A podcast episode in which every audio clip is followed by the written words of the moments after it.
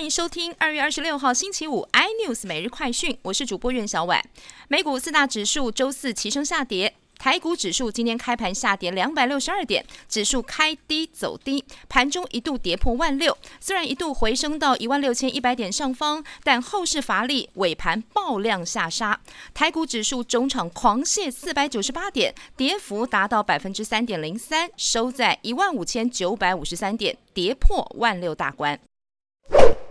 台积电今天开低走低，收在六百零六，下跌二十九元。统计牛年开红盘日以来，短短七个交易日，台积电跌掉了五十七元，市值缩水一兆四千七百八十亿。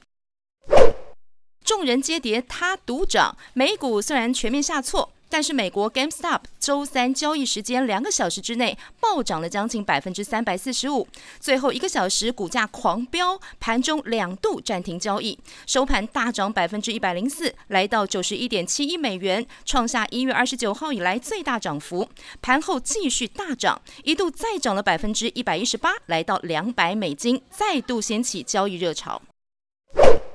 美国伊利诺州联邦地区法院今天发出文件，北京字节跳动公司对于部分美国 TikTok 的用户要求要赔偿侵犯资料隐私一事，已经同意要支付集体诉讼的和解金，大约新台币二十六亿。不过这项和解案还要等法院批准。